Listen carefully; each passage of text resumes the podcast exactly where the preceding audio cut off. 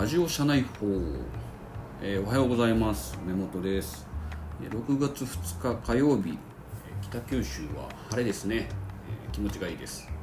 といってもまあねやっぱりコロナの方の情報がいっぱい入ってくるので、えー完全にこういい情報ばっかりだなっていう感じではないですけども、まあ、今日も一日頑張ってやっていきたいと思います。で今日はねまあなんかあの社会的なじゅあの情報はすごくいっぱいいろいろあるんですけどもえー、とニールセンがねカスタマージャーニーマップのテンプレートを出しました。でねやっぱニールセンが出してくるこう UX デザイン関係とかのツールとか情報っていうのは比較的追ってるんですけども、まあ、その中でもねカスタマージャーニーマップをこうスプレッドシート形式で、えーテンプレート化したっていうのが、まあ、今日の一番の情報かなと思ってます。でねやっぱりこうスプレッドシートってこう誰でも使えるものだし、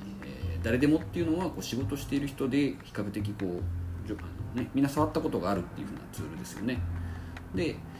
えーまあ、ミロとかこうデザインツールとかを選択しなかったのはやっぱりこう誰でも使えてそしてこうシンプルがゆえに本質的な議論に、えーまあ、課題とかねにフォーカスできるっていうメリットがあるのかなと思います。なのでまあなんかこう道具ってねやっぱりこう使いどころというか使い方を見誤らないようにっていうのがあると思うんですけども結構、デザインツール、まあ、XD のを使ったりとかしてるとなんかその XD の使い方に対して意識がいっちゃって本当に考えなきゃいけない課題にあまりこう集中できなかったり議論が起こらなかったりするっていうのは確かにあるので、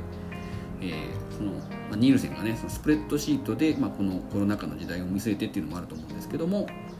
誰でも使えてシンプルに使えてユーザーの行動をちゃんと明らかにしていきましょうっていう道具をスプレッドシートで出したっていうのは面白い情報だなというふうに思いました。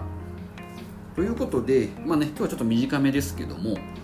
シンプルな情報なので、まあ、ニュースに従ってですね私もちょっとシンプルなメッセージとしていこうかなと思います。じゃあ今日も一日よろしくお願いします。